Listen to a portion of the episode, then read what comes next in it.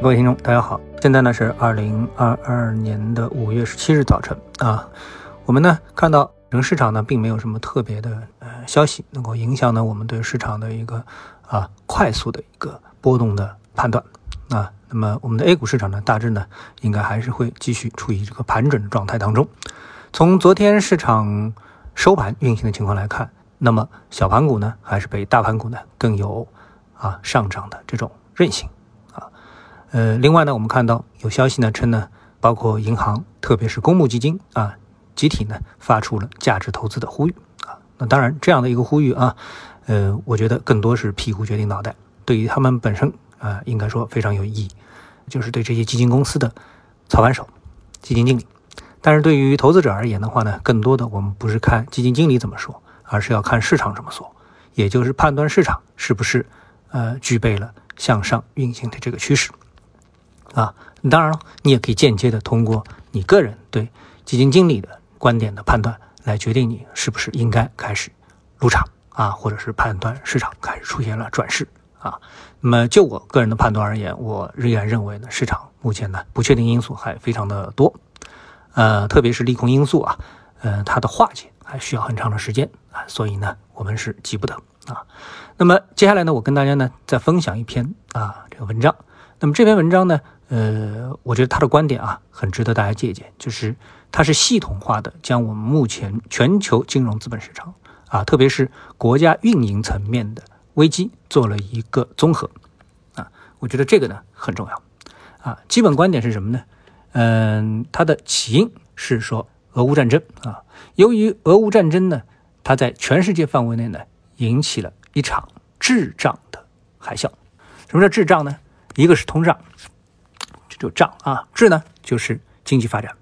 啊，那么它会影响到几个重要的因素，包括经济，包括能源，包括粮食，以及包括债务危机同时发生，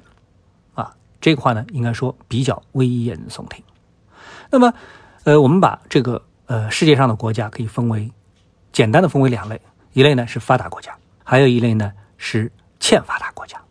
好，那么。我们都知道有一个比喻，就是决定一桶水的高度，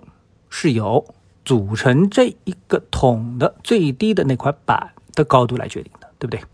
如果其中有一块板非常的短，那么整个的水水桶它就撑不了太多的水。所以呢，现在因为我们分析啊，无论是 A 股啊，还是分析这个美股啊，分析汇率，我们都是拿着整个这个水桶里面最强劲的那个部分。甚至包括 A 股，因为我们是全球第二大经济体嘛，对吧？所以呢，我们都是拿着最发达的这一块板在进行分析。但实际上呢，哎，如果说我们换一个角度来说的话，那么组成水桶的板当中，肯定有很多啊板是非常短的啊。那么这块短的板才是我们需要担心的地方。我们来看一些短板的具体数据啊。土耳其通胀率呢达到了惊人的百分之七十，刷新了二十年的新高。斯里兰卡陷入了七十多年来最严重的经济危机，食品和燃料严重短缺，政治和社会动乱接踵而至，多国汇率快速贬值。那印度呢爆发了一场缺煤引发的严重的电力危机，化肥价格以及燃料价格也在全球范围内暴涨。啊，粮食短缺极有可能导致粮食贸易保护主义再次抬头。那么，比如秘鲁啊，我们很少会注意到这个国家吧？秘鲁呢，它称呢，它的啊缺少了十八万吨尿素，如果说不能得到及时的补给，那么它的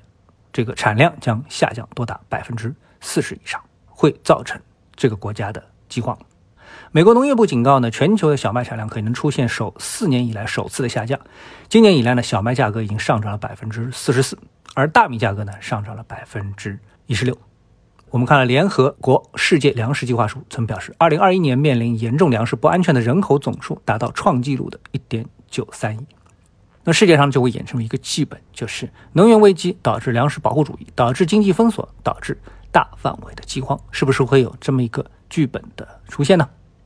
所以呢，我们看到啊，这个包括昨天我们也曾谈到的，印度呢是做了这个粮食出口的限制等等。所以呢，所以这方面